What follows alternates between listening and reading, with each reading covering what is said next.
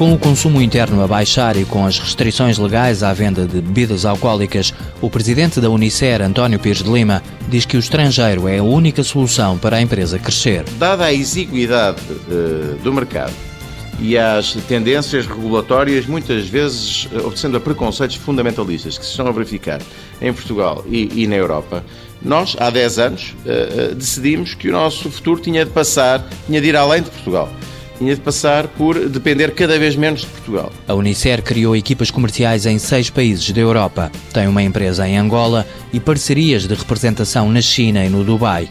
Estados Unidos e Brasil são as próximas etapas. Porque é preciso ter equipas comerciais em todo o lado para acompanhar depois o, aquilo que nós chamamos o route to market, o acompanhamento dos nossos, das nossas marcas até chegarem aos clientes e aos consumidores.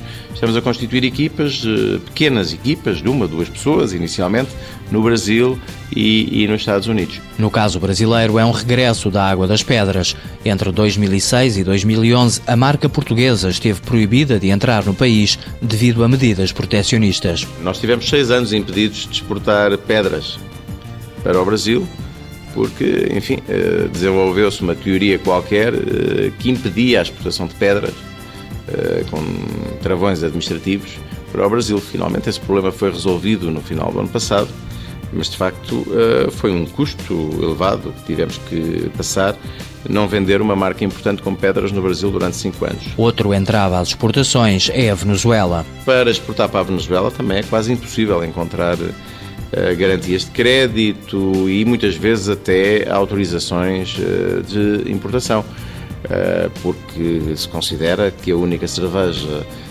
produzida de acordo com os padrões que estão definidos é aquela que se produz na Venezuela. E, portanto, apesar de existir uma comunidade portuguesa muito interessante na Venezuela, nós não exportamos nada para a Venezuela.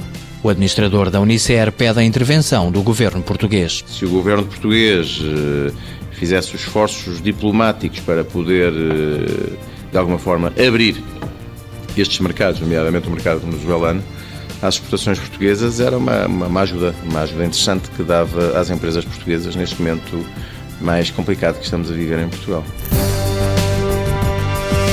Unicer Bebidas SA, presente em mais de 50 países. O volume de exportações em 2011, 30%.